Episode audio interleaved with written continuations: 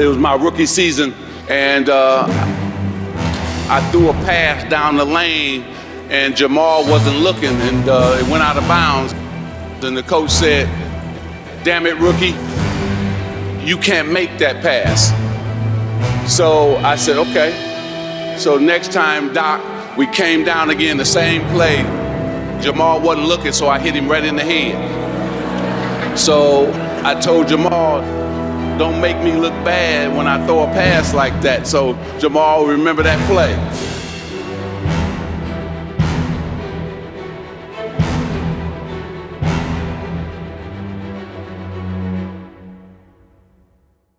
Herzlich willkommen zurück zu Hall of Game, ähm, der NBA-Podcast über die besten Spieler aller Zeiten. Wir sind weiterhin bei Magic Johnson, Teil 2 heute. Ähm, und wir haben ja aufgehört mit der Finals-Niederlage in dem ersten Finals der Lakers gegen die Celtics nach dem sogenannten Choke-Job von Choke-Job von Tragic Johnson, ähm, den wir natürlich nicht überbewertet haben.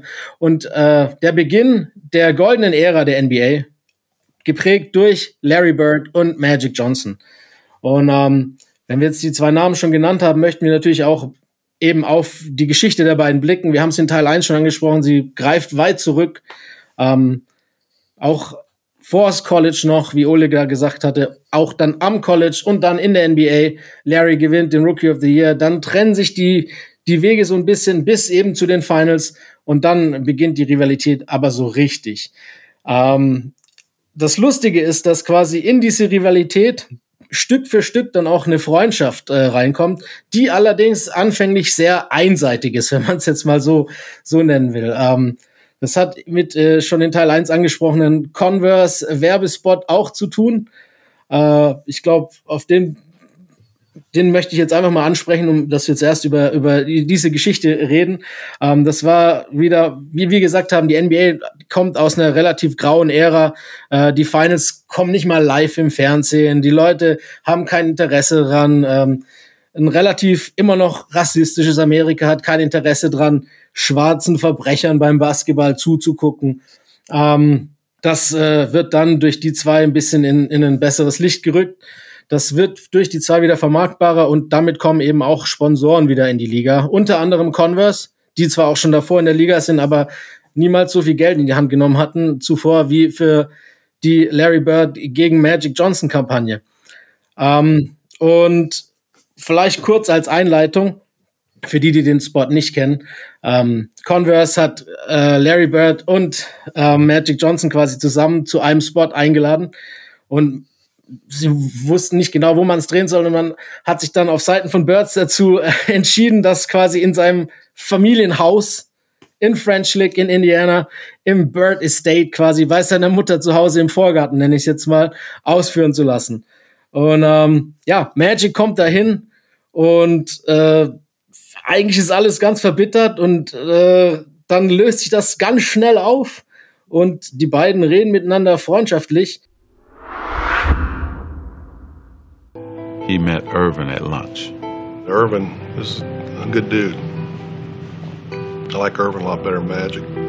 I was just so happy to finally be Irvin with him because Magic was like, I don't know if I want to get to know this guy. But Irvin got a chance to talk about family, he grew up. We just we just became two relaxed guys, just talking. That day was great. It was a great day. Beautiful day. Und am Ende ist es sogar so, dass sie dann, ich glaube, Larry wird dann sogar noch, äh, sagt Magic, er soll zu ihm nach Hause zum Essen kommen und seine Mutter kocht dann. Und da gibt's diese lustige Geschichte, dass Mama äh, Bird sagt, Magic Johnson wäre ihr Lieblingsspieler. ähm, ja, und, und das ist so der erste Sch Schnitt, den die beiden quasi haben, wo man sagen kann, ja, sie sind zwar die größten Gegner, aber eben mehr als das. Ähm, ich weiß nicht, wie, wie habt ihr diesen, diesen Spot erlebt, als, als ihr den dann damals, also nicht live, Ole, äh, live, äh, nicht live gesehen habt, aber die Geschichte des, des Sports ist ja auch so eine Geschichte, die eigentlich dazu beigetragen hat, dass diese Rivalität eben oder diese Geschichte Larry Bird, Magic Johnson auch größer wurde, als sie eigentlich davor jemals hätte sein können.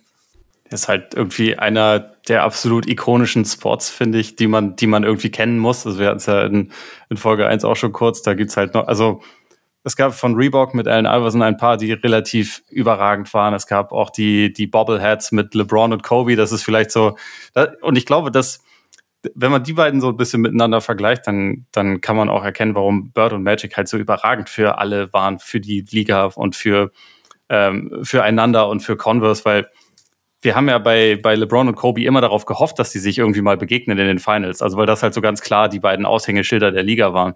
Und es gab ja diese Kampagnen, ich glaube 2009 war das, wo dann wo dann Dwight Howard alles kaputt gemacht hat mit den Magic und die stattdessen in die Files gekommen sind. Und da eigentlich war da schon alles vorbereitet. Und bei, bei Bird und Magic musstest du das halt nicht. Da hattest du diese beiden Typen, die irgendwie beide auch so dieses Klischee Play the Right Way ja komplett verinnerlicht hatten. Also die halt einfach für Team Basketball standen auf unterschiedliche Art und Weisen, aber die halt beide, Dre hat es vorhin gesagt, zu 100 Prozent das Spiel einfach verstanden haben und das genauso auch nach außen gestrahlt haben. Und das war für jeden ersichtlich. Dass man diese beiden hatte, die Rivalen waren, die sich irgendwie respektiert hatten, total unterschiedlich waren und dann aber auch mit der Zeit irgendwie noch eine Freundschaft entwickelt äh, haben, das hätte halt einfach alles überhaupt nicht besser laufen können. Und ich finde so dieser, dieser Spot, es ist halt, also ich, ich finde es halt sau lustig immer noch, wie, wie, wie, wie Magic sich so seine, seine Schnellfickerhose da abreißt und, und, äh, und Bird irgendwie, show me what you got. Ich muss da einfach jedes Mal wieder lachen, aber es ist, es ist irgendwie ein genialer Spot. Es, es verdeutlicht halt einfach genau die Rivalität und die Ironie, dass die beiden im Prinzip dadurch erst sich angenähert haben, ist halt auch irgendwie geil. Aber es, also es passt auch wieder zu dieser eigentlich fast schon, fast schon, fast schon lächerlich kitschigen Geschichte, die die beiden miteinander verbindet. Ja, und ich finde, es ist so, wenn man so ein bisschen, ein bisschen größer nochmal aufzieht, beide, wie soll ich sagen, sind ja quasi in der Ausgeburt von, von, von der Basketballkultur, die, die das schwarze Amerika und das, das weiße Amerika ja am, am allerhöchsten hängen. Ne, Magic ist, ist flashy, ne, die No-Look-Pässe, die Dribblings, alles Mögliche. Ne, der, der, der, der, der gewinnt nicht nur, der gewinnt mit Style. Ne, der hat das Lächeln, alles passt. Und Larry ist halt der Typ, wie gesagt, ne, hat sich selber beigebracht vom Land, ne, nagelt die Dinge halt von sonst wo rein und hat immer noch einen Spruch dazu. Ne? Also ist halt, zeigt diese Bauernschleue und, und ist, ist, ist super spielintelligent und, und ist vielleicht nicht der schnellste, aber ist trotzdem schnell genug, weil er es eben einfach besser versteht als die anderen. So und, und diese beiden Sachen treffen aufeinander und was ich an diesem Spot so überragend finde, ist erstmal, dass Magic mit dieser Limousine vorfährt, wo ich mir denke, okay, also ist er jetzt, ich meine, er wird ja von der, mit der Limousine nicht von LA nach French Lake gefahren sein. So, wahrscheinlich ist er zum Flughafen geflogen, hat er jetzt den Wagen gemietet? Oder hat er einen Fahrer gehabt, der dann halt den Weg mit seiner Limousine fährt? Wahrscheinlich nicht. Aber jedenfalls zieht er sich erst noch um im Flughafen, halt in seine Tearaway Pants von den Lakers, um dann halt, nur für den Fall, dass Larry Bird Basketball spielt, wenn er hinkommt, mit ihm dann direkt zocken zu können. Naja. Jeweils, also auch da, Menge, Menge, Menge Sachen, die sich da überlebt haben als, als, als Drehbuchschreiber. Aber was ich so krass finde, ist, dass dann im Endeffekt dieser Spot ja dann runtergedampft wird auf, ey, ich weiß, du bist gut. So, ne, ich habe schon von dir gehört. Wir beide spielen in der gleichen Liga. Aber so richtig weiß ich noch nicht, wie geil du eigentlich bist und wer von uns beiden der Bessere ist. Weil, weil das ja keiner weiß in den USA. Ne? Also das ist ja genau das Thema. Ne? Du, du kannst ja eigentlich, wenn du Bird-Fan bist, Magic nicht hassen für das, was er basketballerisch kann, sondern du kannst ihn nur hassen, weil er bei einer Mannschaft spielt. Ne? Das sind ja auch die Lakers und die Celtics, also die beiden ne, Teams, die die beiden gegensätzlichen Pole sind. Und dann treffen die sich da eben auf dem Platz und alles klar, jetzt spielen wir halt. So, jetzt gucken wir mal, wer der Bessere ist. Also das, was eigentlich im Endeffekt im realen Leben auch stattfindet. Von daher finde ich es auf so einer Metaebene auch einfach einen, einen wahnsinnig gelungenen Werbespot, auch wenn ich Plotholes sehe. Aber das passt natürlich echt gut zusammen. Ja. Hat quasi alles von White Man Can't Jump vorgegriffen. Ja, aber, aber, aber, das Lustige ist ja, dass ähm, tatsächlich äh, das Drehbuch ja nur so äh, mehr oder weniger skizziert wurde, bevor der Dreh dann tatsächlich stattgefunden hatte. Und als, als sie dann im Vorgarten, also muss man vielleicht erklärenderweise hinzusagen, das Haus hat er natürlich dann, als er schon NBA-Geld hatte, seine Familie hingestellt oder seine Mama Larry Bird und hatte einen Full-Court-Basketball-Platz äh, im, im Garten sozusagen.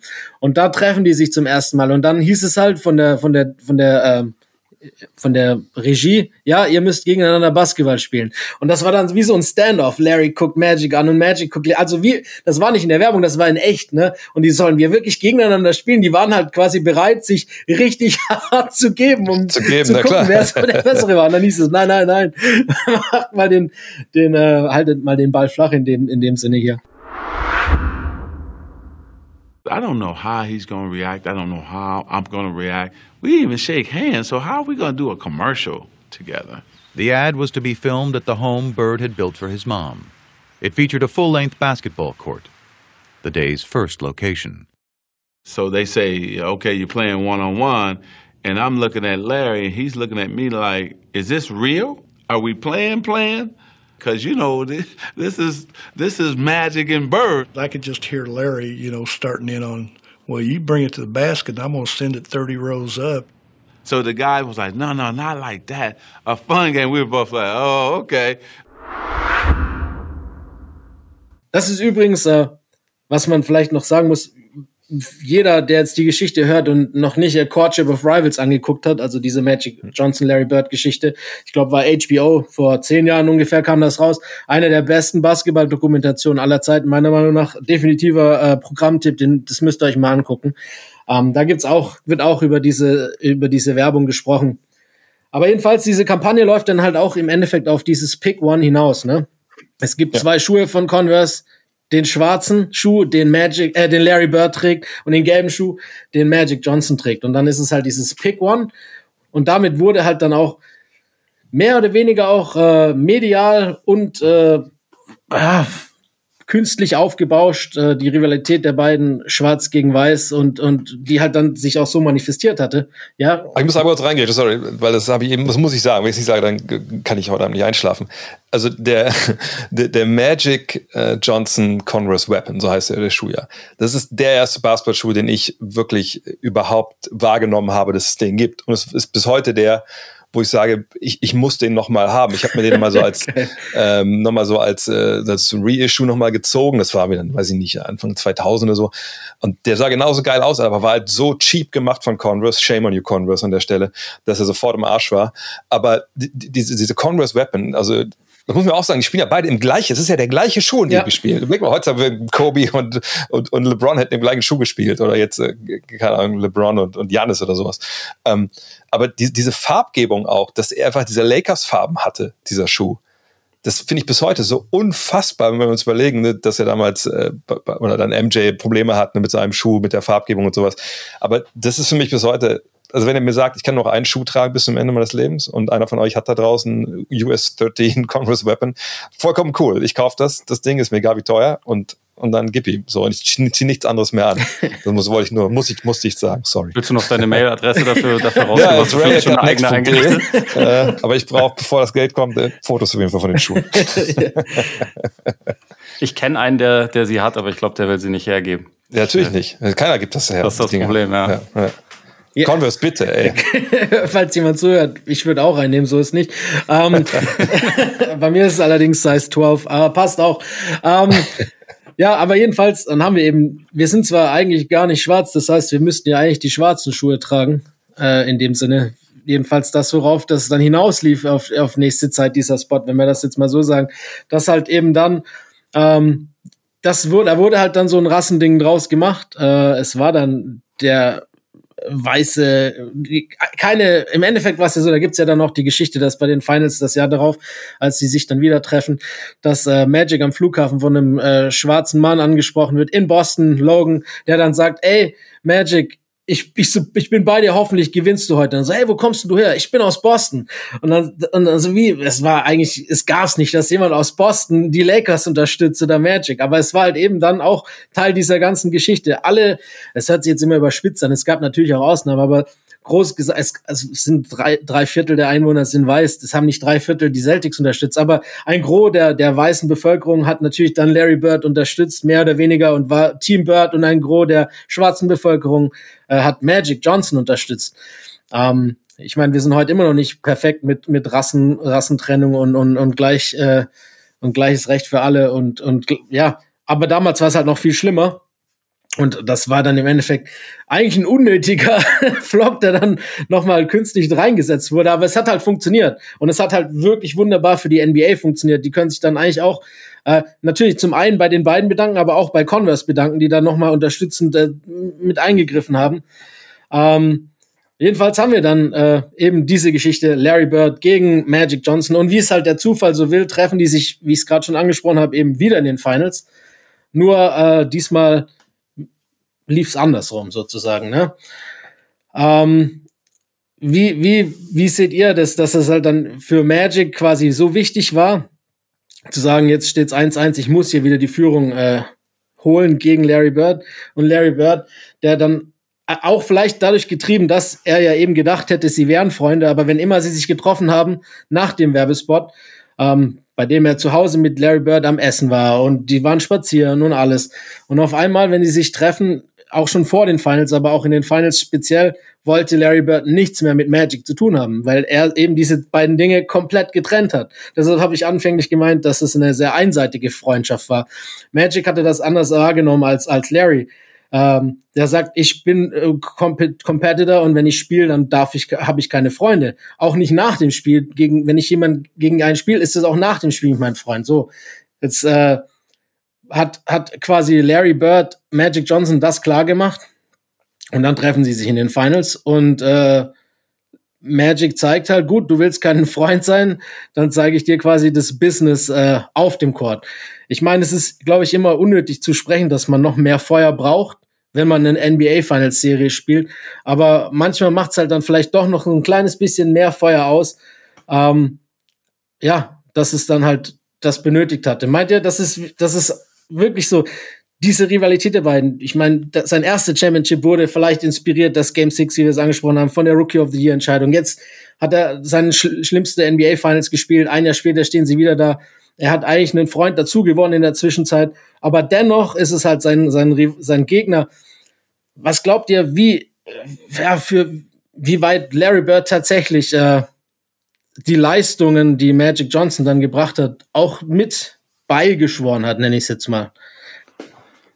Ich glaube schon, dass es für beide gegenseitig sehr wichtig war, dass es da diese eine andere Person noch gab, die sie irgendwie für sich selbst auf Augenhöhe, auf, äh, Augenhöhe wahrgenommen haben, beziehungsweise wo sie dachten, vielleicht habe ich einen Vorteil, aber wenn, dann ist der nicht groß und ich muss ganz, ganz, ganz viel dafür arbeiten, damit ich diesen Vorteil behalten kann. Ich glaube schon, dass das deswegen auch immer, ich meine, äh, 85 hätten die Lakers auch gegen ein anderes Team in den Finals gerne gespielt und Magic wäre nicht unmotiviert gewesen natürlich, ne? Aber ich glaube schon, dass es im Nachhinein gerade, weil es so viele direkte Duelle gab, zählen diese Siege in den direkten du Duellen für beide noch mehr, als es die anderen getan haben. Also ich glaube, die, die Celtics und ich, ich glaube, es war sogar Bird selbst, der sich dann auch mal bei den Lakers darüber beschwert hat, dass sie 86 ihre, ihren Teil der Rechnung nicht eingehalten haben und nicht, nicht in den Finals da waren, sondern halt gegen die Rockets verloren hatten, weil sie eigentlich dachten, okay, Revanche, jetzt habe ich hier mein bestes Team wahrscheinlich, das ich jemals hatte, also mit, mit Walton dann noch auf der, äh, auf der Bank und jetzt, jetzt zeigen wir es euch wieder und übernehmen wieder die Kontrolle und dann, dann seid ihr einfach gar nicht da. Ich glaube schon, dass das für beide insofern immer ein, ein sehr wichtiger motivierender Faktor gewesen ist. Aber also natürlich hätten sie auch gegen, gegen andere Teams dann ihr, ihren Job erledigt. Es gibt ja diesen, diesen, diesen Ausspruch, ist das nicht gar, gar von der Courtship of Rivals, ähm, wo sie darüber sprechen, so, ja klar, jeden Tag ne, morgens mal Boxscores gecheckt yeah. in der Zeitung, ey, was hat eigentlich der andere gemacht? So. NBA-Legenden, sie sind wie wir. Ja, genau, genau. Das ist, ich habe ich hab äh, das Zitat da von Larry, der, Larry Bird hat das gesagt, der hat gesagt, the first thing I would do every morning was look at the box scores to see what Magic did. I didn't care about anything else. Ja, das ist ja, weil, glaube ich, in der Zeit auch, natürlich, wir haben sie schon angesprochen, da gibt es auch Houston und so und gar keine Frage, aber ähm, ich, ich glaube, die nehmen sich wirklich nur gegenseitig in dem Sinne wahr, dass sie denken, okay, also das ist äh, die Mannschaft, jetzt ne, Celtics oder die Lakers, mit dem Typen, eben Bird oder Magic, die mir am gefährlichsten sind. Na klar, da kommen die Pistons auch noch mit ins Spiel zwischenzeitlich, gar keine Frage. Und man auch die Bulls, dann ist es natürlich aber bei den Celtics quasi schon um. Ähm, aber sie haben diesen, dieses, diesen ultimativen Preis, den sie jedes Jahr wollen. Ne? Die wollen jedes Jahr Meister werden. Da, da gibt es ja nicht so wie Rebuild oder so, sondern die, die ganze Zeit, wo die on top sind, geht es darum, wir wollen diesen fucking Titel gewinnen. Und die realisieren, der andere ist das größte Hindernis. So. Und nicht nur das, sondern auch, ich will den aber auch haben. Das, das ist ja auch so ein Punkt. Ne? Normal würdest du sagen, wenn das so schwer ist gegen die, wäre ganz schön, wenn die vorher mal ausscheiden ja. würden. Aber nein, die wollen ja einfach diese Antrieb. Ich glaube, das ist auch nochmal ein Punkt, den wir auch ansprechen müssen. Die, diese Kultur, die wir in der Zeit ja haben in der NBA, auch in den All-Star-Games, was ja heute oft ziemlich verklärt wird, aber das ist natürlich so, ne? dass der eine spielt im Osten, der andere spielt im Westen. Und auch da wollen sie natürlich zeigen, wer die bessere Crew hat, so in dem Sinne. Ne? Das ist ja wirklich eine kompetitive Kultur, die sich so komplett dann durch diese, durch diese Zeit halt zieht. Und das finde ich auch bemerkenswert, weil ich wüsste jetzt nicht unbedingt, klar, Pistons und Bulls eventuell danach im, im Osten dann, dass die schon ne, sich hassen und, und die wollen sie sich schlagen. Aber so vielleicht noch LeBron und die Warriors, aber das sind ja nicht vielleicht nicht die ganzen Teams so. Das ist schon wirklich nochmal der perfekte Sturm, auch für diese ganze Liga, dass du Jahr für Jahr diese beiden Leuchttürme hast, die einfach auch noch geil spielen. Und da musst du nichts künstlich abhypen. Das ist einfach so, dass die ab dem Höhepunkt ihres Schaffens sind. Und wenn die sich treffen, wird's legendär. Und das wird's ja auch oft genug. Ja. Das, das ist Wahnsinn. Das, ist, das muss man vielleicht nochmal sagen. Das ist krass, gerade so im ersten Jahr und auch im zweiten Jahr, ähm, was für harte Momentum-Changes in den Finals sind. Also es geht quasi echt hin und her. Ich meine, in dem Jahr, das wir jetzt gerade behandelt haben, als die, die Lakers äh, den, den Titel dann gewonnen haben gegen die Celtics, haben sie Game 1 mit so einer krachenden Nieder. Die Celtics haben gleich 148 Punkte gemacht in Game One. Äh, bis heute, glaube ich, der Finals-Record für alle Mannschaften. Und äh, dann kommen sie trotzdem zurück. Es ist so, das, das ist ja auch das, was es dann wirklich auch noch ausgemacht hat. Es war nicht nur die Geschichte und es war nicht nur das Game von beiden, es war halt wirklich auch, dass die Finals halt so unfassbar krank waren. Ne? Das, das gehört ja auch noch dazu. Äh, das ist bis heute die beste Rivalität. Ich sage auch, das ist die beste Rivalität in jedem Sport. Ähm, egal, was für andere Sportarten man noch so hat. Gerade diese, diese Nummer war für mich so unfassbar krass. Da gibt's bis heute nichts, was jemals äh, das gleiche ja, es, ich bin da, wie gesagt, fast sprachlos von immer noch, wenn ich zurückdenke, weil es so krass ist. Ähm, aber um, um, um quasi die Trilogie dann äh, weiterzuführen, dann gehen wir eben jetzt, jetzt steht's in NBA Finals, äh, steht's eins zu eins, man, wenn man jetzt den NCAA-Titel rausklammern. Äh, aber natürlich treffen sie sich dann das Jahr darauf, man mag es kaum glauben, wieder in den NBA Finals. Und da möchte ich jetzt gerne das Wort an Oli übergeben, weil du vorhin schon gesagt hast, ich möchte, dass wir darauf zurückkommen. Äh, Game 4. Ähm, ich glaube, du weißt, was gemeint ist, welcher Move von, äh, von Magic. Ach so, ja, ja, klar. Der, der Junior, Junior, Junior Skyhook, wie, wie Magic ihn selbst nannte, der, äh, wo Celtics-Fans ja bis heute sagen, wenn, ich glaube, Bill Simmons hatte das auch mal geschrieben, damit wir ihn auch in dieser Folge einmal wenigstens erwähnen, ähm, dass McHale, wenn er nicht auf einem gebrochenen Fuß gespielt hätte, ihn geblockt hätte. Hat er aber nicht. Insofern war das halt. Hätte auch, er auch nicht, sag ich. Glaube ich auch nicht. Also der, der, der Bogen ist schon relativ hoch, ja, ja. Den, den Magic da erreicht mit seinen nicht ganz kurzen Armen und zwei Meter sechs äh, Körperlänge. Also ja, wie vorhin gesagt, er hatte eins der, der ikonischen Spiele und damit halt auch einen der ikonischen Würfe der, der Finals-Geschichte damit. Ja, musst du überlegen auch, ne? Ähm, wir haben diese Szene, wir haben There's a Steal by Bird, ne? Also, das sind ja auch so Sachen, die sind so im, im NBA-Kanon drin. Also, die musst du halt kennen. So, wenn du die nicht kennst, dann hast, kennst du auch die Geschichte der NBA halt nicht. Also, wir reden von einzelnen Aktionen, die auf höchster Bühne dann Sachen entscheiden. Äh, und ich frage mich manchmal, ob wir sowas heute eigentlich noch haben. Weil damals war natürlich so diese, diese Highlight-Kultur eine ganz andere, weil wir eben nicht jeden Morgen eine Top Ten hatten, ne? Auf Twitter oder sonst wo auf YouTube, sondern solche Sachen standen dann relativ allein, weil es die eine Szene war, die dann halt in VHS-Videos oder sonst wo immer wieder durchgenudelt wurde und du kanntest die Story dazu. Und da denke ich manchmal so ein bisschen wehmütig zurück und denke, heute wird man so bombardiert mit, mit solchen Sachen. Klar, den Chase-Down-Block von LeBron gegen die Warriors, das, das ist so eine Szene, die damit reingehört, ne? Aber ich finde manchmal, damals war vielleicht weniger auch mehr weil man einfach sich über solche Sachen so ein bisschen mehr freuen konnte. So, ne? Aber vielleicht bin ich auch noch alt. Ich glaube, ich glaube, das liegt schon noch zum großen Teil daran, dass halt nicht immer wirklich äh, so monumentale Dinge passieren. Also die halt, also es war halt einfach eine, die, die, die, die Spiele gegeneinander waren halt einfach so krass mit so harten Highlights, dass man das vielleicht gar nicht immer projizieren kann. Du sagst schon, äh, der Chase-Down-Block von LeBron, der, der Dreier von Kyrie dann in, ein bisschen später, ähm, oder auch in den Playoffs allgemein, dieser Game-Winner von Kawhi über Embiid damals, solche Sachen, wir schätzen die ja schon und die werden dann auch, glaube ich, schon noch ihren Platz in der Geschichte finden. Aber ich glaube, man darf nicht äh, fälschlicherweise erwarten, dass halt, was diese Finals vorgegeben haben, dass das projizierbar ist auf alle anderen Finals. Zumal äh, in, in jüngerer Vergangenheit die letzten zwei halt einfach so ein bisschen durch die derzeitige Corona-Situation auch verwaschen waren. Also das waren das tut mir auch leid für die Teams, die dann gewonnen haben oder auch gespielt haben, aber das sind auch für mich Titel, die zählen, aber es ist halt trotzdem, hat halt irgendwie so einen, einen anderen Beigeschmack. Man, man merkt auch selber, ich muss auch von mir sagen, ich war nicht so investiert oder selber persönlich investiert die letzten beiden Finals, wie ich es davor immer war. Einfach so, weil mir irgendwie so ein bisschen was gefehlt hat.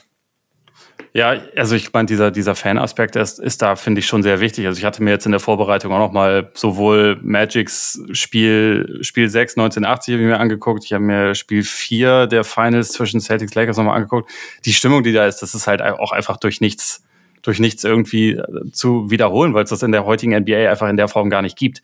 Aber ich finde ich finde es halt so schade, weil ich finde gerade in der letzten Final-Serie, es gab solche Momente. Also ich finde, der Block von Janis gegen Aiton, das wäre mhm. einer, ja. wenn man die Vorgeschichte ja. zwischen den Teams hätte, ne? Also wenn sie und dieses, diese, diese ganzen, diese ganze Maschinerie, die dahinter war, dieses, diese beiden Teams und diese beiden Spieler haben uns quasi aus der, aus der grauen Vorzeit rausgeholt, haben im Prinzip die Liga gerettet.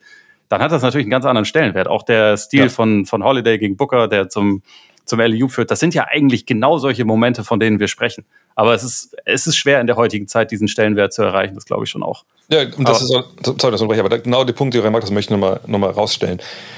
Das ist halt, die, hier kommt genau das ins Spiel, was wir auch in, in Folge 1 schon gesagt haben. Diese Rivalität wird ja über Jahre aufgebaut. So, es ist ja nicht nur, dass jetzt nicht nur in den Finals, wenn die sich zweimal in der Regel so einen Song treffen, ist es ja auch Must-See-TV das, das ist ja der Punkt, der die NBA aus dieser dunklen 70er Jahre Nummer rauszieht und in den Mainstream und ins Live-Fernsehen und alle kümmern sich drum. Und deswegen wäre natürlich auch diese Highlights, ne, die wir jetzt angesprochen haben, vor allem der Hookshot, natürlich doppelt und dreifach und, und, und, und hundertfach wahrscheinlich äh, verstärkt dadurch. Und das hast du natürlich bei solchen Geschichten wie jetzt Milwaukee gegen Phoenix eben nicht. Es sei denn, wir sehen die nächsten paar Jahre öfter nochmal in den Finals, dann kommt da vielleicht noch ein bisschen mehr bei rum. Und dazu kommt auch noch, dass die NBA natürlich dann alles auch dran getan hat, dass, äh, dass das so passiert und die Spiele auch da sind. Die haben sich in einer Preseason viermal getroffen, ne? Einfach so, weil die NBA halt genau wusste, wenn wir die zeigen, dann gucken das die Leute. Und, und selbst in der Preseason gab es auch dann Schlägereien zum Teil. Also die, die, die Mannschaften haben das auch echt ernst genommen. Also da, da war Lakers, wenn Lakers auf die Celtics getroffen sind, dann gab es kein Freundschaftsspiel oder Preseason. Dann war jedes Spiel wie Game 7 in den Finals, weil man halt einfach den anderen zeigen wollte, dass man besser ist. Aber da wir jetzt gerade schon die Brücke geschlagen haben zu den modernen NBA-Spielern, äh, vielleicht nur noch mal ähm, ja, den Stellenwert, den das wirklich bedeutet hat für die NBA, wie sie dann folgen sollte. Nicht, nicht nur für, für die Bulls-Ära, sondern auch für die heutige moderne NBA. Ähm, wir hatten es in der Folge mit, mit ähm, dem Iceman, dass die NBA ja in einem ziemlichen Tal war. Da haben wir das schon genauer erklärt und äh, drüber gesprochen, wie, wie die damalige Zeit war. Dass nicht mal eins der grandiosesten ähm, Scoring-Races am Ende der Saison äh, überhaupt mit Video-Footage findbar ist. Ähm, aber jetzt haben wir eben halt die zwei Jungs, die die NBA wieder zurück auf die Landkarte bringen. Und da möchte ich vielleicht nur noch mal kurz auf, darauf zurückkommen, über die Legacy, die die beiden und diese, diese Rivalität eigentlich auf den Sport, den wir heute alle lieben und gucken, was, was es damit, also glaubt ihr, das ist jetzt meine Frage, ohne Larry und ohne Magic, dass dann, wenn, lass, lass die zehn Jahre nochmal graus sein, ähm, dass, dass dann die NBA durch jemanden wie Jordan wieder auf die Landkarte zurückbuxiert wird? Oder glaubt ihr, dass es vielleicht sogar wirklich ähm, konkurrenzlos ist, also was Magic und, und Larry auch mit der Vorgeschichte, die wir jetzt eben auch erklärt haben, ähm, gebracht haben, dass es dann vielleicht ganz anders kommt? Ich glaube, dass es erstens perfekt war, dass es eine Rivalität war und zweitens, dass es, äh, wie vorhin auch schon gesagt, dass es so, so Teamplayer waren, beides. Also beide so, sag ich, also durch ihr Spiel irgendwie integrative Figuren. Ich meine, Magic auch durch seine Persönlichkeit, Bird jetzt weniger, aber halt durch ihr Spiel ganz offensichtlich. Und ich glaube, das ist einfach so der perfekte Sturm. Bei Jordan ist ja so ein bisschen das Problem in seiner Karriere, dass er, und er hat sich ja selber auch mal dann so ein bisschen darüber beschwert und hat das auch irgendwie gegenüber Magic, glaube ich, ein bisschen geneidet, dass er halt diesen Antagonisten nicht hatte. Er war ja so ein bisschen, er stand ja dann irgendwann einfach über allen und hatte seine, seine, seine Rivalen, die alle nicht auf der Augenhöhe mit ihm waren, hat er irgendwie besiegt. Und ich glaube, ich, also ich weiß nicht, ich bin mir zumindest relativ sicher, dass es halt nicht sofort so eine, so eine Air Jordan-Kampagne von Nike gibt, dass es irgendwie sofort so dieses globale Phänomen wird. Natürlich hätte der irgendwie auch für viel Begeisterung gesorgt, aber ich weiß nicht, ob wenn man jetzt gar nicht diese, diese Magic Bird-Komponente vorher hat, ob der, ob der Weg dann geebnet für ihn ist und ob er dann sonst in der Lage gewesen wäre, selbst diese Entwicklung alleine quasi zu befeuern. Ich glaube, es war halt einfach sehr wichtig, dass es zwei waren. Ich glaube, Jordan ist so ein bisschen Thanos, ne? das, ist unvermeidlich. Wenn, wenn, der, wenn der jetzt quasi nicht ähm, Magic and Bird vor sich gehabt hätte, der hätte sicherlich äh, genauso aufgeräumt in der Liga, ähm, wie er es dann sowieso gemacht hat. So, weil natürlich auch, er trifft die beiden ja schon am Ende ihrer Karrieren. Ne? Bei, bei Larry macht ja der Rücken manchmal so ein bisschen dicht und äh, bei Magic, ja, die Lakers, meine, sie treffen sich ja in den ersten Finals von, äh, von Mike 91, aber sind natürlich da auch schon ne, im Sinkflug begriffen und dann kommen wir gleich noch zu, ist Magic ja auf einmal weg, aus ganz anderen Gründen. Ähm, und vor allem muss man sagen, Jordan, das werfe ich ihm persönlich, weil ich ein Fan von Symmetrie bin, einfach mega vor, dass er 1988 MVP wird weil sonst hätten wir halt den Fall gehabt, dass Larry von 84 bis 86 MVP wird und wahrscheinlich von 87 bis 89 Magic. Also wenn man den 90er MVP mit dem von 88 tauschen würde, ne, dann hätte Magic dreimal MVP, dann würde dreimal Jordan kommen und wir wüssten einfach sehr, sehr gut, wie diese Ära gelaufen ist. So, ne? Aber ich, ich kann mir vorstellen, dass wenn, das ist natürlich das dickste What-If, was wir hier besprechen, wenn es äh, Larry und, und, und Magic nicht gibt und, und Jordan ist so der Erste, der dann wieder einfach vielleicht so die ganze Nation begeistert, auch wenn er nicht diesen Antagonisten hat. Ich glaube nicht, dass er so universell geliebt wird, wenn er in die Liga kommt und das bringt, was er ja auch gebracht hat. Denn wenn wir uns erinnern, der Kritikpunkt, der ihm ja am, am meisten entgegengeworfen wird, ist in den ersten Jahren genau das, dass er nicht Bird und Magic ist, dass er andere eben nicht besser macht. Dass er nicht dieser Typ ist, der Basketball wie so ein Schachspieler, wenn wir an der Zeit denken, Gary Kasparov, er denkt ja nicht so. Er kommt mit dieser Athletik. Ich sage, er ist Thanos, er kommt halt rein, er ist halt, hat mehr Power als alle anderen und sagt so, fickt euch, ich mache hier mein Ding. Und, und früher oder später mache, gewinne ich hier meine Meisterschaften. So. Ähm, und das hätte er wär, ihm nicht so die Herzen zugeflogen, da bin ich mir relativ sicher. Und auch als sie ihm dann zufliegen, fliegen sie ihm dazu, weil er einfach gewinnt. Und, und nicht unbedingt, weil er so ein netter Typ ist ja. im Endeffekt. Ja, ich bin ähnlicher Meinung. Also ich glaube auch, dass natürlich Jordan Jordan immer ist, egal wer vor oder nach ihm ist. Er ist einfach, das Talent steht außen vor. Und ich glaube, er gewinnt seine sechs Ringe. Aber die Frage ist halt, wie viele Leute würden zugucken, ohne, ohne Larry und ohne Magic? Das ist halt die große Frage. Ähm, was wäre mit Jordan Brand? Das sind ja alles so Obwohl, Fragen, so, ne, die dann auch. Sorry, das ja. das noch reingeht, aber da kommt vielleicht so ein bisschen dieser, dieser Medien-Background ins Spiel. Wann fängt ESPN an? Das habe ich auch 78, 79 oder ist es erst in den 80ern? Ich weiß gar nicht genau. Aber um den Dreh, wo fängt ESPN an äh, zu arbeiten? Und äh, natürlich haben wir noch nicht diese, diese TV-Rechte, Kriege, die dann irgendwie später ausbrechen. Aber ich, ich kann mir gut vorstellen, dass wenn Jordan so reinkommt, wie er ist, und er wird ja früh dann auch mit, mit Dr. J verglichen, auch natürlich, weil er Above the Rim spielt und weil er diese Dunks hat. Und ich kann mir vorstellen, dass, dass dieses Spektakel dann im Endeffekt dann schon dafür sorgen würde, dass er zumindest in Sachen, ey, das muss man aber jetzt mhm. im Fernsehen mal live sehen, dass er schon dafür sorgen würde, dass das dadurch passiert. Aber ich glaube nicht, dass er auf Anhieb so einschlägt wie die beiden und das innerhalb von wenigen Jahren schafft, dass beide Küsten auch noch ja. ne, in den USA einfach denken, okay, das müssen wir aber auch jetzt alles uns anschauen, weil das ist eine geile Geschichte, die da läuft. Lustigerweise war ja. 79, ich habe gerade nachgeschaut. Also ja, ja zusammen mit Magic reingekommen. Genau. Passt doch. Aber also äh, ja, ich glaube ich glaub tatsächlich auch, dass die Leute einfach schon eine Vorgeschichte mit den Celtics und Lakers hatten, ist ja. sicherlich auch noch mal was, was irgendwie hilft. Also, dass Total, die Rivalität ja. schon da war und man sie einfach wieder aufnehmen konnte. Wen haben die Bulls gejuckt, bevor Jordan ja, da war? Nicht, nicht viele Leute.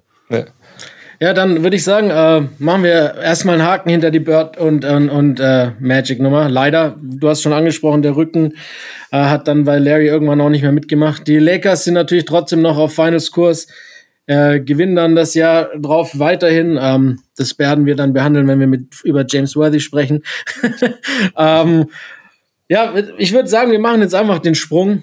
Wir haben gerade schon gesprochen, die Jordan, erste Jordan-Serie ist auch dann gegen die Lakers. Aber ich würde jetzt mal den Sprung machen. Äh, 7. November 1991. Das war quasi wahrscheinlich das monumentalste und größte Erdbeben, das die NBA je erschüttert hat. Bis heute, würde ich sagen. Ähm, Magic Johnson lädt zur Pressekonferenz und verkündet äh, der Nation, dass er mit direkt startender äh, ja, Zeit von, vom, von dem Basketball zurücktreten muss, weil er HIV positiv getestet wurde. Ähm, das war ja damals eine ganz andere Nummer, so eine Diagnose zu bekommen, weil A, wusste man noch nicht so viel darüber, B, der, die Allgemeinheit hat gedacht, das wäre eine Krankheit, die können eigentlich nur Homosexuelle bekommen. Ähm, und zudem äh, wäre es auch eine Krankheit, die innerhalb von kürzester Zeit eigentlich zum, zum Unausweichbaren, zum Tode führt. Ähm, das hat auch dazu geführt, dass in dieser Pressekonferenz, also viele Kollegen sagen immer, die, die vor Ort waren oder die es live gesehen haben, äh, jeder weiß, jeder Basketballfan weiß, was er oder wo er war an diesem Moment. Das ist so ein einschlagender Moment. Ist jetzt ein dummer Vergleich, wie wenn man sagt, so als 9-11 passiert ist, weiß jeder auch noch ganz genau, wo er war und was er an dem Tag gemacht hat. Und so ist es halt für viele Basketballfans auch, was sie an, äh, gewesen an diesem Tag. Ähm, in dem in dem Raum äh, haben Teamkollegen geweint, äh, Pressevertreter haben geweint und nur Magic äh, war irgendwie wie immer und hat gelächelt und hat äh, seine, seine Interviews gegeben und hat gesagt, ja, was soll das? Er wird auch den HI-Virus besiegen. ist, äh, wenn, wenn Larry äh, nicht gegen ihn anhalten kann, dann braucht so ein, dummer so ein dummes Virus gar nicht erst anfangen. Und ähm, das Lustige ist ja, wir wissen heute, dass es im Endeffekt ja geschafft hat. Äh, aber zu der damaligen Zeit ähm, und eben dieses Erdbeben, das ja dann auch die NBA verändert hat. The day that I heard about Magic, it just sort of changed my love for basketball. It shook me up. You know, you get, a, get that feeling, probably the same type of feeling I had when my father died. He wants to understand why, you know, how can I talk to him? How, I need to speak to him. It was just really important for Larry to talk to him. You know, I, you know, sort of, I don't know. I wanted to hear it from him. Probably didn't believe it. Calls me and uh, we're talking. You know, it's just how you doing? I heard about it, and uh, you can almost hear both of us with some uh, tears in our eyes, and I'm choked up because he did call me. And, uh, you know, when something happens,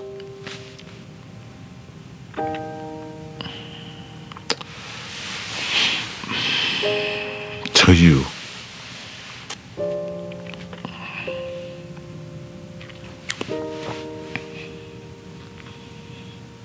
and then you find out who really your friends are. And people who really care about you. Um, you figure all those battles, all those things we had to go through as warriors, as competitors, and as men. And um, here this man says, hey, you know what, man, you're okay.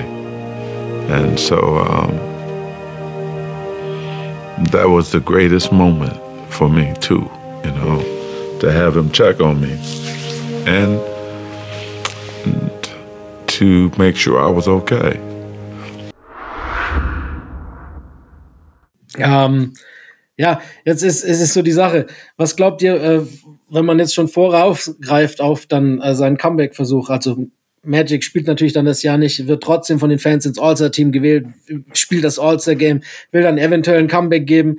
Äh, andere Spieler, unter anderem sein bis dahin guter Freund Isaiah Thomas äh, und allen voran Carl Malone, ähm, sind so die größten Advocates, die dann sagen, nee, ich möchte mich nicht mit AIDS anstecken. Also, wenn der spielt und eine Wunde hat und ich auch und da geht's auch gar nicht darum, ob's Magic ist. Ich möchte einfach nicht auf dem Basketballcourt mich mit AIDS anstecken. So, ähm, all, all dieses, ich nenne jetzt mal dieses halbe Jahr, bis hin, dass dann bekannt gegeben wird, dass nochmal ein extra Kapitel, dass er 92 dann noch mit nach Barcelona fährt. Aber, aber dieses, diese sechs, sieben, acht Monate, ähm, das ist ja schon so eine richtige Zäsur gewesen in der NBA und hat im Endeffekt auch eine neue Ära eingeleitet, weil äh, ohne, ohne Magic wollte, ja, ging, ging viel, ging es einfach nicht mehr und es ging auch anders vonstatten.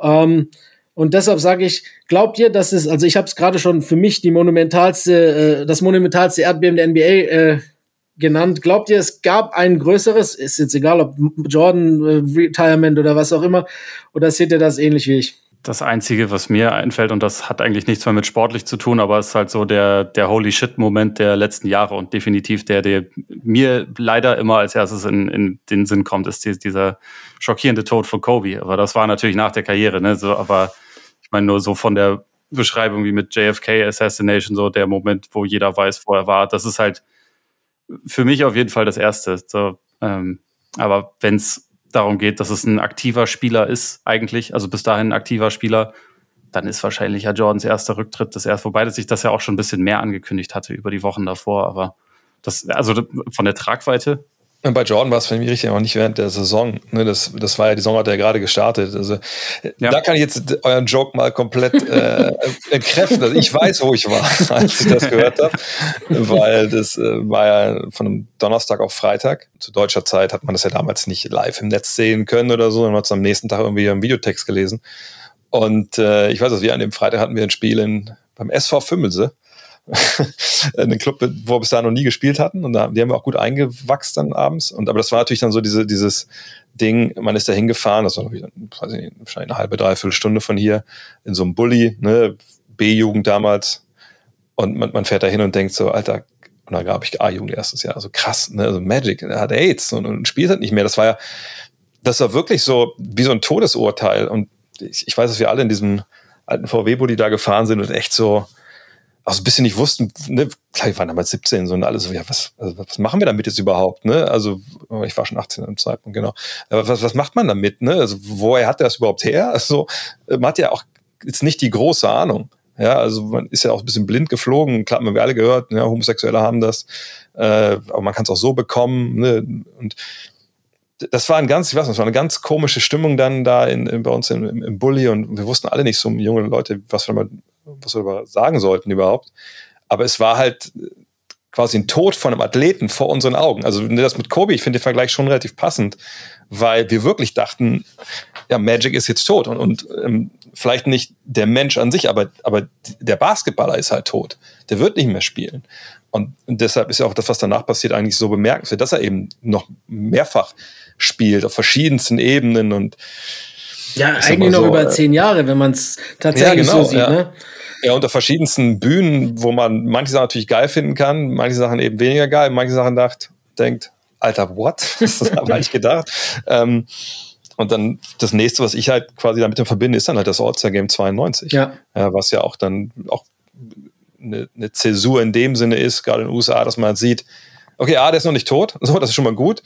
B, die spielen mit dem Basketball, die schwitzen mit dem zusammen, der hat auch AIDS, so, ne? Also das ist halt, für die USA, wo das ja auch vielleicht noch mal ein bisschen unaufgeklärter war als bei uns, glaube ich, zu dem Zeitpunkt dann schon, ähm, einfach auch ein kulturell, glaube ich, extrem bedeutender Moment für, für diese ganze Geschichte, sage ich mal, von AIDS in den USA. Ja, ich glaube sogar weltweit, als, ähm, dass, dass da einen relativ großen, äh, ja, einen Meilenstein in der Krankheitswahrnehmung äh, weltweit äh, gesorgt hat die Geschichte mit Magic. Klar, primär in den USA, weil natürlich Basketball noch nicht so global war, wie, wie es jetzt ist. Aber ich glaube, dass das schon auch äh, dazu geführt hat, dass viele Menschen über, über diese Krankheit äh, gedacht hat, nachgedacht hatten und eben auch dazu, ähm, ja, äh, sich quasi selber im Klaren waren, dass sie nicht, äh, dass sie davon nicht außen vor sind. Sie sind zwar heterosexuell, aber sie können es eben trotzdem bekommen. Und das war wirklich, das war ja die Krankheit der Homosexuellen und der Drogensüchtigen, wie sie es immer genannt haben. Und man dachte ja wirklich, ein, sowas kann einem nicht passieren. Uh, und und uh, hier, du hast vorhin gesagt, jetzt ne, nennen wir ihn trotzdem noch zum zweiten Mal. Bill Simmons hat doch auch geschrieben, ein Dank an Magic Johnson im Book of Basketball, dass er in seinen Zwanzigern uh, dafür gesorgt hat, dass äh, jahrelang der Apartheid und äh, die Möglichkeit, äh, quasi sexuelle Kontakte zu Frauen zu hegen, unglaublich schwer gemacht wurde und erst wieder aufgehört hat, als er schon verheiratet war. So, also diesen Dank hat er dann auch an Magic rausgegeben, was natürlich aber im Endeffekt ja dieses Umdenken nicht unbedingt negativ zu betrachten ist. Ähm, aber du hast schon angesprochen, dann sind wir eben bei diesem All-Star-Game. Magic äh, ist natürlich trotzdem All-Star. Oh, darf ich auch kurz reingerecht, ja, weil wir müssen eine Sache thematisieren, äh, was auch natürlich im Book of Basketball steht. Äh, und als wir, bevor wir aufgenommen hatten, äh, Teil 1 habe ich auch schon gesagt, dass ich euch angekündigt habe, dass ich das jetzt hier einspielen werde an dieser Stelle. Und, und zwar ähm, eben weil das natürlich äh, eigentlich die Krankheit der, der Homosexuellen und, und der Drogenabhängigen war. Ähm, und ist ja dann, nachdem er dann zurücktritt, auf einmal Gerüchte gibt. Und ich weiß gar nicht, vielleicht berichtigen, hat nicht Isaiah, Isaiah auch was war, genau, das ist ja auch so der genau. Magic hat ihm das auf jeden Fall vorgeworfen. Genau, dass er so ein bisschen kolportiert. Naja, also Magic, also das wundert mich jetzt nicht, weil ja. der findet auch Männer ganz gut. Und dass dann ja Magic äh, quasi in, in so einen Talkshow-Marathon geht und überall auftritt und eben klarstellen will, Freunde, pass auf, also ich habe mir das schon von einer Frau geholt. So, ne? War einfach eine unfassbar oh, cringige Aussage, nicht nur aus heutiger Sicht ist. Und es gibt da ein Interview mit Chris Wallace, den kennt man vielleicht, äh, das war also der letzte bei Fox News, der irgendwie gedacht hat, wir machen ja noch Journalismus, bis er jetzt auch da zurückgetreten ist, der sich damals hinsetzt mit Magic, ein relativ langes Interview, ich habe jetzt nur einen Snippet raus, so knapp 50 Sekunden, wo er halt sagt, wirklich nach Motto, nee, ich bin hetero und so hetero wie ich bin, kann man eigentlich gar nicht sein. Und dann Sachen sagt, die nicht nur aus heutiger Sicht einfach so unfassbar fragwürdig und auch so ein bisschen ekelhaft sind, wo man einfach denkt, wow, das hätte wahrscheinlich auch wirklich nur Magic Johnson durch, ja. äh, das, das, lässt man nur dem durchgehen und äh In his new book, My Life, Johnson talks about his life on the road before he got married. 40 to 50 women in the hotel after every game looking for players. In his zeal to dispel rumors he is gay, Johnson was mm-hmm. surprisingly graphic about his experiences. Sex in an elevator? Yeah, different women have different fantasies, and you wanted to make sure they reached their fantasies. That was that was my thing. But I mean, you were Magic Johnson. That's all right. You you didn't mind being a daredevil every now and then sex in an office with people next door in the boardroom? You know, there's always a look about a woman that you can tell something about to happen. And so what happened? She gave me that look, and I said, "Oh, uh-uh, not here." She said, "Yeah, here. Don't have any panties on, so let's go." But you know, that's the first time I ever had sex and sweating at the same time. My eyes are over here, not on the person I'm having sex with. Believe me. You're wondering what's going on in the boardroom. We're hoping somebody don't hit that door. Sex with several women at the same time. Hmm. Yeah. Like I said, women have different fantasies. Some want to be with two, three at a time. You know, one time I had six at one time. That's just six women. Six women. Now, was that their fantasy or your fantasy? That was both. Probably most, mostly mine. I got to tell you, you're sending me mixed messages. Because on the one hand, you're saying to me, safe sex, responsible sex, what I did was immoral. And even now, as you tell the stories, I mean, you make it sound pretty good. I'm not sending you mixed messages. That's was my life. If you ask me if I had fun, yes, I had fun. Did you reach all your fantasies? Yes, I did. But you paid for it.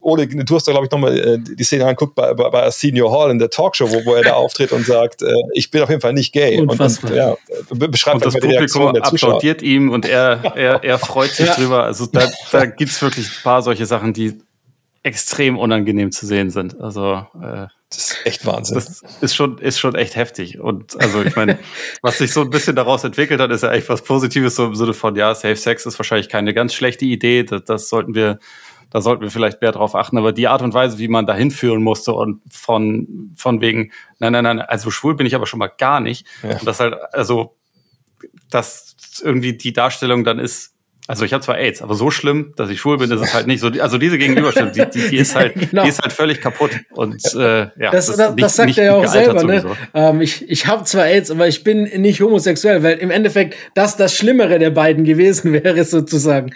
Ähm, ist äh, aber so war es halt in der damaligen Zeit. Ähm, aber du hast schon gesagt, also die Aussagen in diesem Interview sind so, schon zum Teil echt äh, hart und bestätigen auf jeden Fall, dass er zumindest der heteroste Mann seit Will Chamberlain war. Ja, vor allem überlegst, seine Frau Cookie, also ja. damals, ist damals auch seine Frau schon, ich glaube. Seine Verlobte ja. war, ich, äh, verlobt, nee, nee, nee, sie war ja sogar nee. schwanger mit, dem, mit ihrem Kind. Ja, genau. Ja, ja. So, ne, die ist ja immer noch mit dem zusammen. Ja. Halt, die macht das ja alles noch mit. Die, also das, das, das ist so. Und das Krasse ist ja, dass im Endeffekt die Intention, die er ja hat und die er dann auch weiterträgt irgendwo. Klar, er wird sagen, ich bin nicht schwul, aber die, die, zweite Intention ist ja, hey, das kann jeder, kann das bekommen. Ne, ihr, ihr, zahlt den Preis dafür, wenn ihr unvorsichtig seid. Was er danach ja auch, muss man auch noch mal ganz klar an der Stelle sagen, er wird ja zu, zu, zu dem prominentesten ähm, Menschen auf der Welt, der halt sich ne, zu AIDS äußert, zu HIV, ne, der halt Stunden und Monate und Jahre seines Lebens da investiert, um aufzuklären. Das ist, kommt ja alles danach. Nur der Beginn von dieser Aufklärung Alter Falter. Ja, manchmal, manchmal kommt aus Schlechtem auch was Gutes. Ne? Aus, aus einem Kackehaufen kann auch eine Rose blühen, sozusagen. Äh, wenn man jetzt so diese Analogie wählen mag. Ähm, ja, und, und seine Stiftung darf man ja dann auch nicht außen vor lassen. Also er hat da schon wirklich humanitär und auch für die Krankheit sehr, sehr viel Aufklärungsarbeit im Nachhinein dann geleistet. Das ist schon auch so eine Sache. Ähm, du hast Isaiah angesprochen, ich habe es vorhin schon gesagt, sie waren ja eigentlich gute Freunde. Ähm, hat man auch also sie waren wirklich, war mit so sein bester Kumpel in, in zu NBA-Zeiten. Und äh, diese Nummer hat so einen richtigen Bruch ähm, zu geführt, der ja erst vor, wann war es, drei Jahren, vor zweieinhalb Jahren, als sie sich für dieses ESPN-Special wieder getroffen haben, wieder ein bisschen aufgeklärt wurde. Ähm, Isaiah war dann auch einer, also es war übrigens dann auch scheinbar, sagt man ja heute, gibt noch mehrere Gründe, aber einer der Gründe, warum Isaiah dann nicht beim Dream Team dabei war, dass eben halt äh, viele sich auf Magics Seite dann gestellt haben und gesagt haben, nee, wir wollen den nicht dabei haben.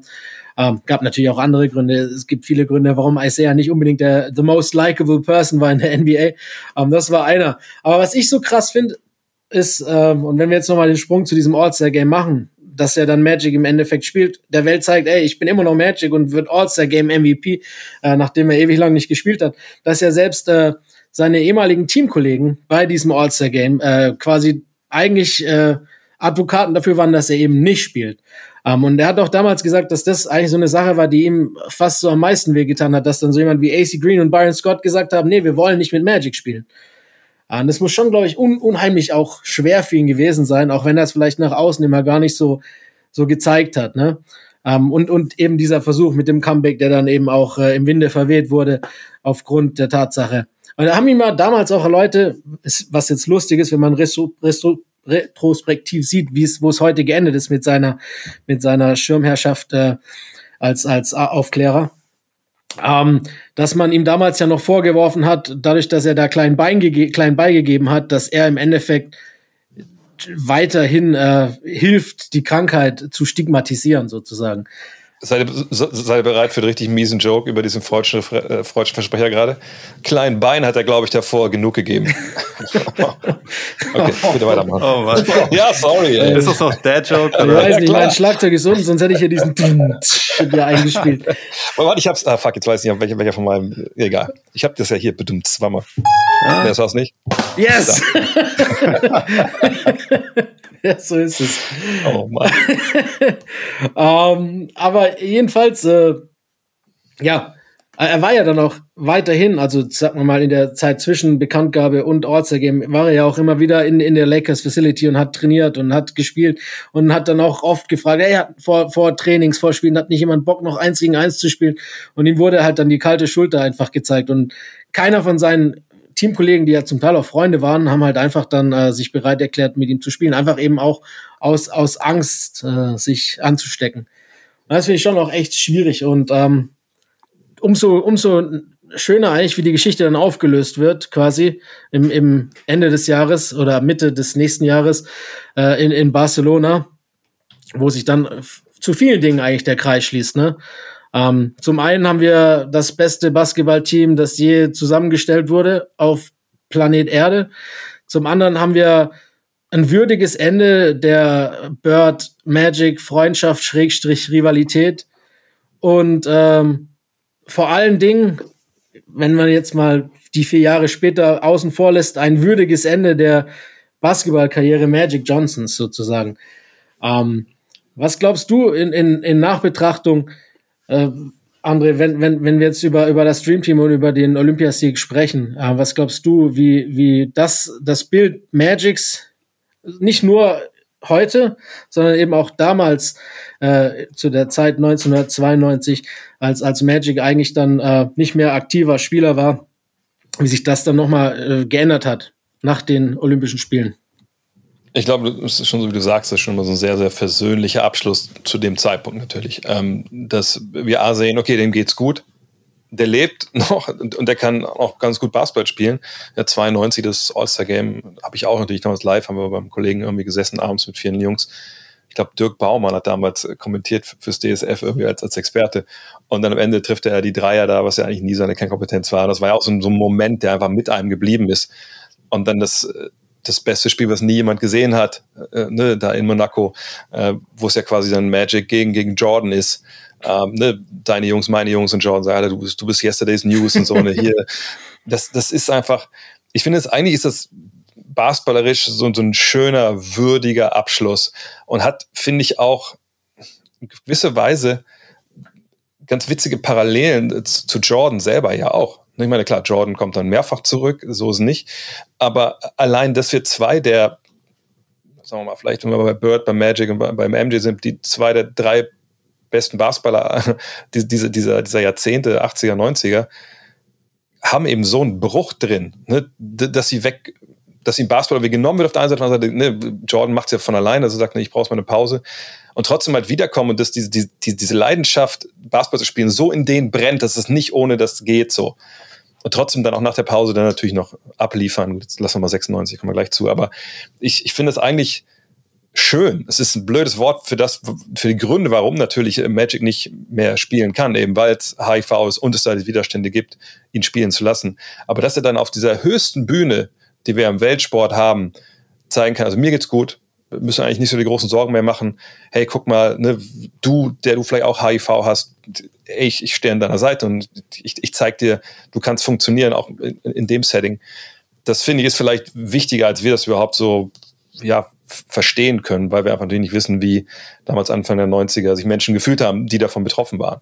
So und ähm, von daher war das, ist das für mich echt, also wirklich, es wäre ein unfassbar würdiger Abschluss gewesen äh, seiner Karriere 92. Ähm, dann kommt natürlich noch mehr, da kommen wir gleich zu, aber das ist wirklich auch da wieder. Wie viel Geld haben Sie dem Drehbuchautor eigentlich gegeben? das, das, also das ist schon so eine, so eine Schnulze, die da abläuft. Ja, manchmal denkt man sich wirklich, man, man ist so dieses Matrix-Ding ist schon irgendwie was Wahres dran, ne? Alles geskriptet. Ich finde es auch schön und es hat natürlich auch eine unheimliche Strahlkraft gehabt.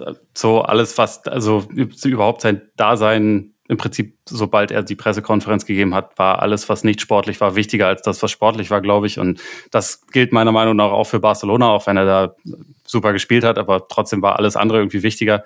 Trotzdem, wie so mit dem, mit dem versöhnlichen Abschluss, ich glaube halt nicht, dass er das so gesehen hat. Deswegen, ähm, ja. ich meine, da spricht ja, ja auch ein bisschen dafür, dass er halt noch mehrfach zurückgekommen ist und oder auch direkt nach der Saison, Saison ja eigentlich zurückkommen wollte und das aber halt dann auch wieder wieder abbrechen musste. Und irgendwie finde ich, das hat schon auch was, was sehr Tragisches, weil man hat ja ganz häufig Spieler, die, die entweder durch eine Verletzung ihre Karriere beenden müssen oder oder bei denen es halt irgendwie ausplätschert und die dann aber auch vielleicht sogar noch länger spielen, weil sie einfach irgendwas irgendwie noch nicht wissen, was sie als nächstes machen wollen und irgendwie kein, keine, keine Richtung so nach dem Motto haben. Und bei ihm, er war halt eigentlich im Prinzip noch in seiner Prime und er war ja auch gesund. Oder er war ja. vielleicht ein bisschen Post-Prime, aber er war immer noch auf einem ganz, ganz hohen Level unterwegs und war immer noch einer der wahrscheinlich drei besten Spieler seiner Sportart Definitiv. zu dem Zeitpunkt. Und dann ja. da so mittendrin rausgerissen zu werden, das ist halt, glaube ich, schon, ja, echt echt traurig und deswegen es ist ja dann auch er hat ja ganz viele Sachen versucht zu machen um irgendwie diese Lücke zu füllen er hat ja sogar dann eine, eine Talkshow gehostet was völlig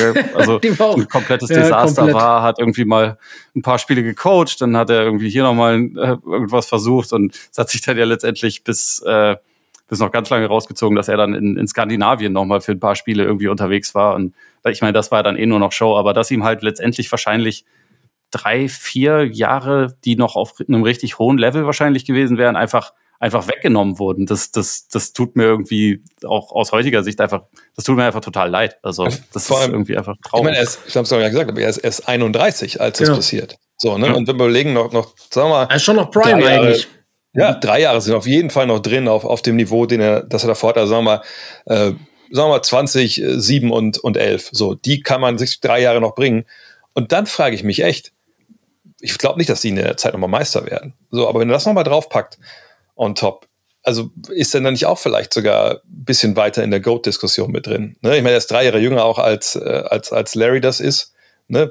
Wer weiß, was die Lakers dann noch bringen, um irgendwie nochmal ihm Hilfe mit reinzugeben oder so. Ne? Das ist jetzt vielleicht nicht das größte What-If, ne? weil ich denke, dafür hätte er schon eine Menge bringen müssen, um da wirklich da jetzt äh, oben mit reinzufahren.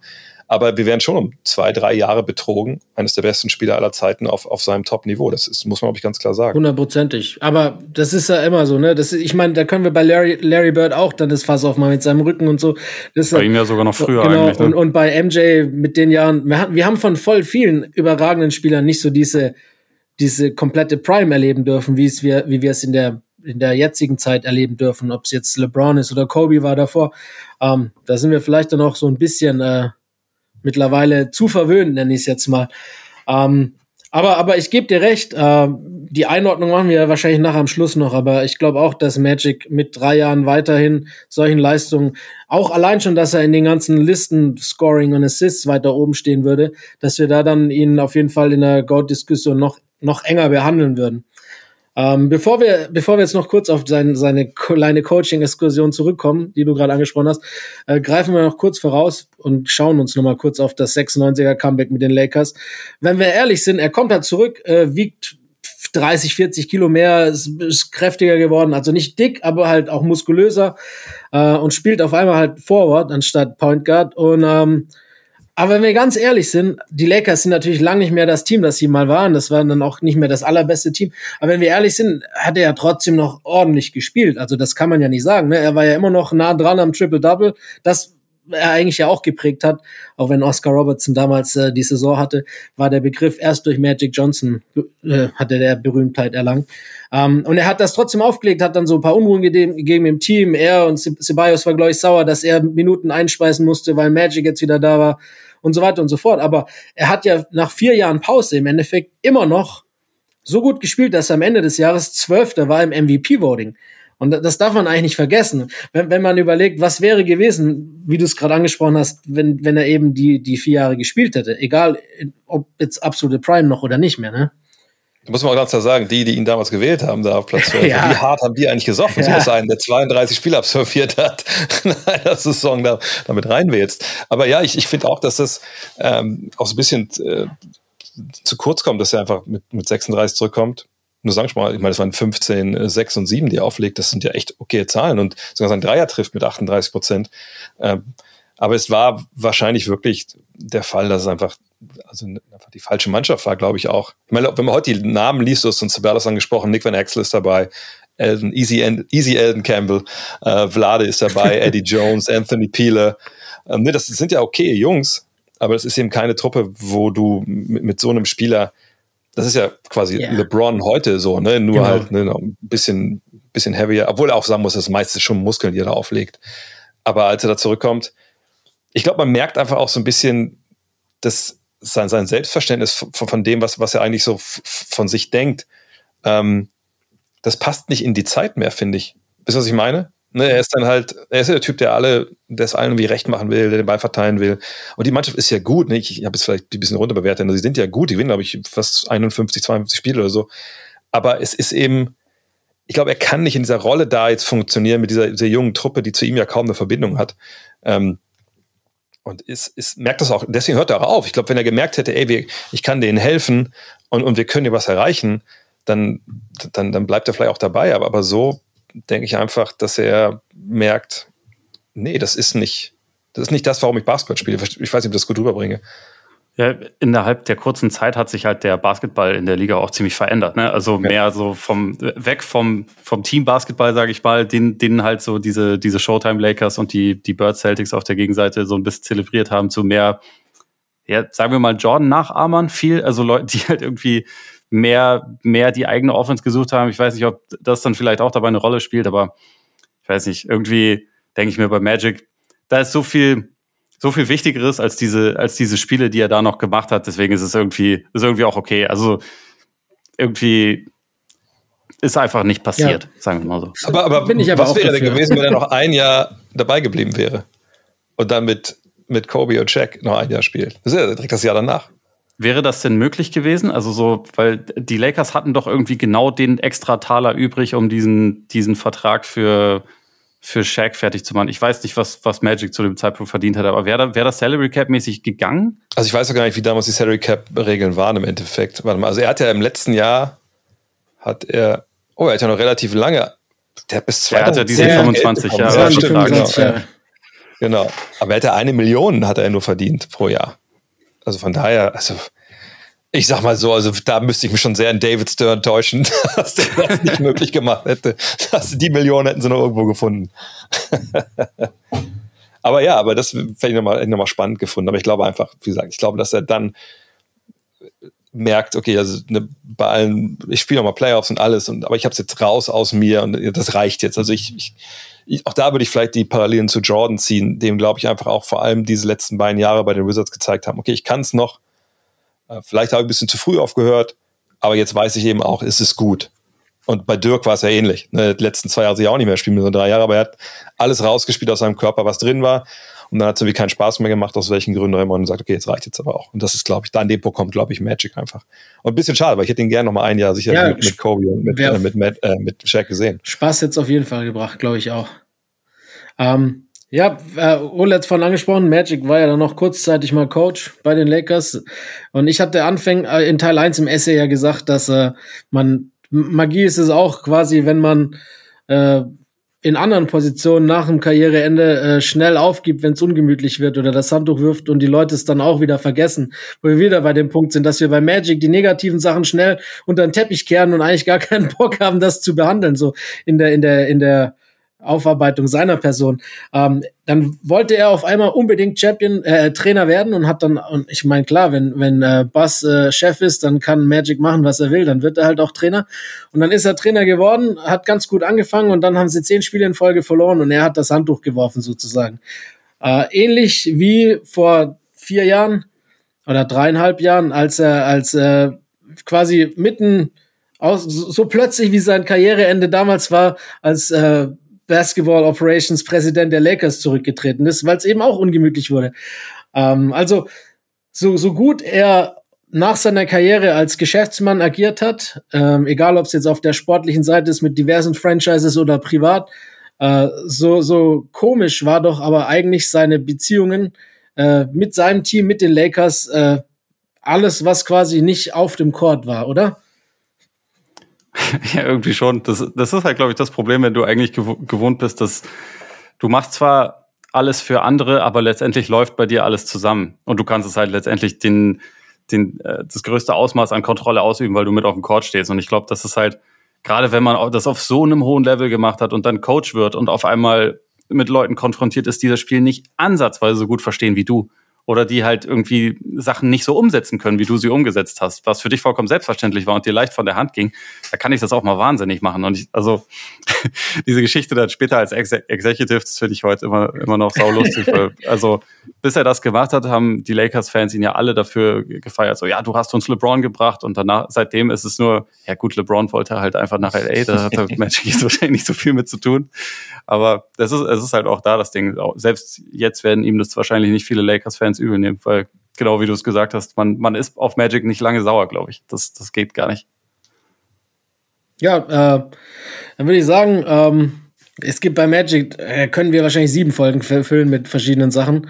Aber ich würde jetzt mal noch zu, zu, wie wir es immer final machen, zu so einer Art Einordnung seiner Karriere vielleicht äh, springen. Ähm, Dre hat es vorhin schon gesagt, für ihn ist äh, Magic der beste Point Guard aller Zeiten. Ich bin mir ziemlich sicher, dass äh, Ole und ich ihm da zustimmen. Also ich tue es zumindest. Ich denke Ole auch, oder? Ich auch. Ja. Das heißt, äh, dass er in die Top 50 oder in die Top 75 reingehört, die Frage brauche ich, die stelle ich hier jetzt gar nicht, weil das ist kompletter Unsinn. Ähm, ich weiß genau, wo ich ihn einordne, auch wenn ihr diese ganze äh, Rankerei und Debatte nicht so geil findet. Ich mache es manchmal ganz gern und habe so eine Top 10 bei mir im, selber die ich äh, auch ab und an update. Also ich habe meine eigene Top 10. Und bei mir persönlich ist Magic Johnson auf Platz 3 all-time. Und das trotz seiner relativ kurzen Prime. Ähm, ich mach's bei euch anders, ähm, weil ihr ja nicht gerne euch so festlegt. Äh, ähm, Top 10 eher näher an der 1 oder näher an der 10? Wie ist es bei dir, Dre? Also ich würde mich schon da festlegen wollen, dass ich sage, der ist sicherlich Top 5 bei mir weil der wäre bei mir auch ähm, in meiner All-Time Five und dann, ist es ja nur konsequent zu sagen, dass es auch Top 5 ist. Ich, ich wüsste auch nicht, dass man ihn jetzt weit unten ein, weiter unten, also Top 10, glaube ich, ist das Mindest, was man ihm ja. zugestehen muss. Und ähm, ja, also ich, ich hoffe, es ist gut rübergekommen jetzt in diesen beiden Teilen, einfach was das für unfassbarer Basketballspieler war. Ne, die Zahlen drücken das ja noch nicht mal auf dem Level aus, glaube ich, äh, wie das der Augentest halt tut. So, und da äh, kann man auf nur jedem empfehlen, sich mal nicht nur die Highlights anzuschauen, sondern generell mal so ein Spiel von dem anzuschauen oder Spiele. Und ähm, es ist eine Bilderbuchkarriere mit einem vielleicht dann doch irgendwie komischen Ende, ein bisschen tragisch auch vielleicht sicherlich, aber das gehört ja manchmal auch zu solchen äh, Dramaturgien dazu. Und das, wie gesagt, das ist einer von, für meine Begriffe, zwei Basketballern. Also da würde ich ihn und, und, und Bird auch ein bisschen auf den Podest stellen vor alle anderen, die das Spiel auf eine Art und Weise verstanden haben, die mich bis heute äh, fasziniert in, in, auf eine Art und Weise, die, die, es kein, die kein anderer geschafft hat. Also kein, was weiß ich, kein LeBron, kein Jason Kidd, kein sonst wer. Da, sind die beiden für mich echt, echt allein. Jokic. Auch Jokic nicht. aber es ist so ein bisschen die Weiterentwicklung. Nein. Ja, ist, aber, das ist, aber was ich meine, das ist einfach, also die beiden, das ist einfach totales Alleinstellungsmerkmal, was beim Magic einfach hinzukommt, dass wir bis heute niemanden gesehen haben, der das so macht wie er. Jetzt kann man sagen, LeBron ist irgendwo der moderne Magic ne, mit seiner Art, wie er spielt und so. Aber ich, auch da würde ich sagen, nee, also ich, ich, ich habe noch keinen 2 Meter 5 plus Point Guard gesehen, der spielt wie Magic Johnson, auch nur annähernd. Und da, da kommt auch LeBron nicht Ich glaube, dass, wenn das, er wollte, könnte er es vielleicht sogar schon auch machen. Ja, man hat sie mir auch vorgeworfen oft, ne, dass er mehr Magic als Mike ist in seinen frühen äh, Jahren. Aber Was für ein Vorwurf ja. übrigens. Ja, total. Ne? aber, aber so, hast du da die beiden besten Perimeter-Spieler vor dir. Und du Penner bist eine Mischung aus beiden. Was ja, bist du denn? Was also, mit los, ey? Richtiger äh, Versager. Ja, und das Ding ist aber, das ist Magic einfach für mich. Dieses Flair, die, diese, dieser Basketball-IQ, alles an dem, einfach basketballerisch. Das ist, ja. Also ich weiß ehrlich gesagt nicht, wie man den Top, nicht Top 5 haben kann. Zu, zu, keinem anderen hätte dieser Spitzname besser gepasst, als wenn man ihn auf dem Platz gesehen hat. Das ist halt auch einfach so. Das ist halt wieder ein Teil dieser, dieser Hollywood-Geschichte, die eigentlich nicht besser hätte geschrieben werden können. Äh, das, das ist einfach stimmig eigentlich. Das ganze, die ganze Karriere, das ganze Leben ist einfach stimmig. Ja, ich, also bei mir, ich, ich vergleiche die Leute ja ungern über die Ähren hinweg, aber gerne in ihrer Ära. Und ich habe da quasi dann auch so eine Version von einer Top 5, weil ich, also ich nenne das dann die Greatest of His Time, also mhm. GOAT Reihenfolge. Nice. Und die geben sich auch die Fackel beinahe in die Hand. Das heißt, Bill Russell, Kareem, Magic, Jordan, kleines Vakuum und dann LeBron. Also fast genau äh, gibt sich das so die Fackel in die Hand. Und deswegen, also das ist dann meine Version einer Top 5. Inklusive äh, ein paar Kobe-Fans traurig gemacht. Ja, aber das ist okay. Ich meine, Kobe gehört da ja schon irgendwie mit rein, aber da gab es auch noch Tim Duncan und so. Ja, und ich, ich weigere mich, und Shaq, ich weigere mich da, Kobe auf, äh, über die zu heben. Und I grew up watching Magic and, and, and um, I've had, you know, I've, I've learned so much from him. I can't sit here and be like, you know, I'm the greatest Laker ever. To me, he is because. So you guys know you're you know, the greatest. Dude, without Laker. him, you're no, the greatest. Listen, I, I got to keep it real with you. Like I, I've stole so much from him. Uh huh that my game wouldn't be complete without him. Bei Magic und Bird finde ich das auch schwer. Ja. Ich glaube, ja. wenn man so auf den Peak schaut, also vielleicht 84, 86, war Bird auf einem Level für kurze Zeit, das vielleicht das höchste war, mhm. so ähm, im Vergleich der beiden. Aber als Bird dann sich quasi nicht mehr bewegen konnte, hatte Magic halt einfach noch drei, vier weitere richtig gute Jahre. Und das gibt dann so, finde ich, vom, vom Gesamtvolumen der Karriere schon den Unterschied, dass er dann ja. in seiner Ära also in den 80ern einfach mehr hervorsticht als alle ich anderen. Bei dir. Ich weiß, ihr seid keine Fans von Wild, aber ich, ich würde mich auch bei Wild und Kareem schwer tun. Ähm, aber, aber das ist dann äh, Thema für eine andere Folge. Ich bin Fan von Wild, aber nicht auf die Art und Weise. Also, also. Alles gut. Ähm, haben, wir, haben wir noch offene Fragen? Ich, also ich glaube ehrlich gesagt, wir können wahrscheinlich noch 100 offene ja. Fragen haben, aber, aber das, äh, nee, ich glaube, wir haben das, glaube ich, ganz gut abgearbeitet. Ich habe nur noch eine, um herauszufinden, ob man das beste Highlight-Tape aller Zeiten bekommen hätte, wenn die Lakers 82 statt äh, James Worthy Dominic Wilkins an Nummer 1 picken. Und ob sie dann genauso erfolgreich gewesen wären. Also Highlight-Tape würde ich dir recht geben, aber ich glaube, sie wären nicht so erfolgreich. Ich glaube nicht, dass, ähm, dass, dass Dominik das, das Game hat. Im Break sicherlich gar keine Frage, aber im Halbfeld, das ist ja auch der Vorwurf, den man, man sich auch bei Dominik thematisieren werden, dass er eben nicht der größte Winner war, aber, aber natürlich ein, ein, großartiger Scorer in dem, was er konnte, aber in vielen Sachen, die er nicht konnte. Ich glaube, das, genau die Schwächen, die er hat, hätten nicht gepasst zu den Lakers. Bin ich bei dir, äh, aber ich glaube, ich glaube, auf so einen Titel hätte ich verzichtet für das Highlight-Tape das, das wäre halt schon relativ finster gewesen. Das Gute ist aber, wenn man sich einfach nur den ganzen Tag nur Magic-Pässe anguckt und nicht mal anschaut, wie die, wie die ja. Pässe verwertet werden, dann hat man halt auch ein ziemlich geiles Highlight-Tape. Das, also stimmt, das stimmt. Ich meine, wir haben es ja dann in Auszügen immer wieder mal so leicht sehen können. Wir haben ja Peyton und, und Camp und schauen dann titellos auf Highlight-Tapes. Ist ja auch in Ordnung. Alles klar. Dann würde ich sagen, Magic Johnson, äh, eine Figur wie, wie keine zweite in der NBA. Wichtig für die äh, NBA-Geschichte wie eigentlich auch keine zweite Figur. Äh, zweifelsohne einer der besten Spieler aller Zeiten und das wird äh, sich auch nie ändern, egal wer noch kommen wird. Ähm, deshalb, ja, hat er auch beide Folgen mehr als nur verdient und es hat Spaß gemacht, über ihn zu reden und auch im Vorfeld nochmal über seine Person nachzudenken und äh, Final Games nochmal anzugucken. Ähm, ja, soweit für Magic Johnson ähm, und wir hören uns bald wieder mit einem anderen großartigen Spieler. Äh, ich bin Len Werle, mit mir waren André Vogt und Ole Freaks und äh, wir sagen Tschüss. Ain't nothing like Larry Legend and Magic Johnson. Google their eight NBA championships in nine years, or their six MVPs in seven. I see a, a, lot of young players out there who were born after Magic and Larry retired, and it's hard to explain how before these two, basketball was a sport. After, it was a religion. Yes, the game has definitely changed. There's no denying that. But let's be damn sure we never forget that these two are the guys who changed it.